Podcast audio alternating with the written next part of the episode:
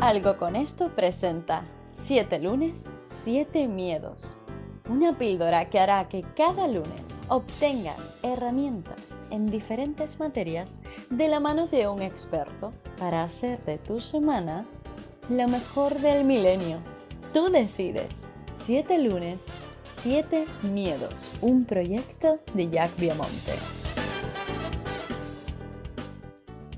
Hola, muy buenos días a todos. Bienvenidos a otros 7 lunes, 7 miedos. En, como sabéis, por nuestro primer episodio estamos hablando de los miedos que surgen cuando tenemos que aprender otro idioma. Y cómo no, lo estamos grabando en inglés.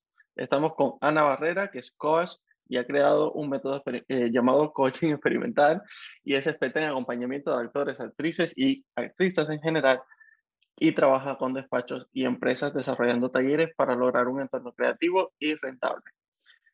Ok, Ana, It's a pleasure to have you here another Monday.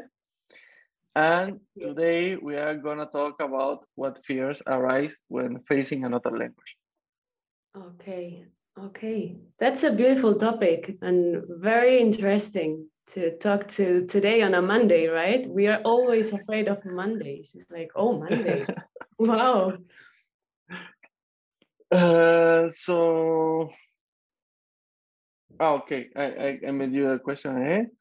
What fears arise when facing another country, uh, language? I don't know what, what I say country.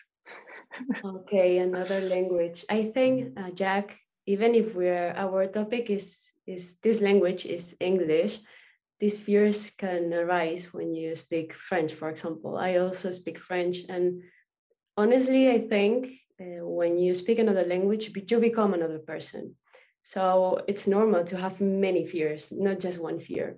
So the first fear I would mention is the fear of not being clever.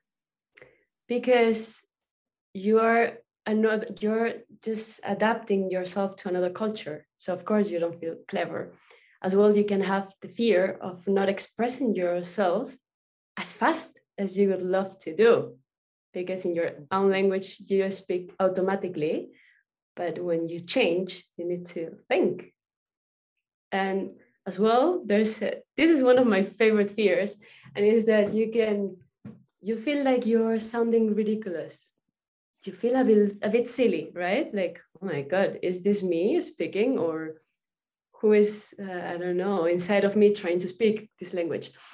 And as well, the fear, and this is a fear I still have sometimes, and I just try to block my mind and saying, okay, this is not real. And it's the fear of not having the proper accent. But what is a proper accent, Jack? Who knows what is a proper accent, right? There are many accents, and you can just have your own accent. That's beautiful. That's okay. Okay.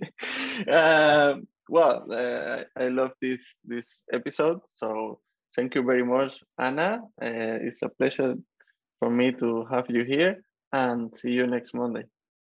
Thank you, Jack. See you very soon. Thank you for welcoming me. Thank you.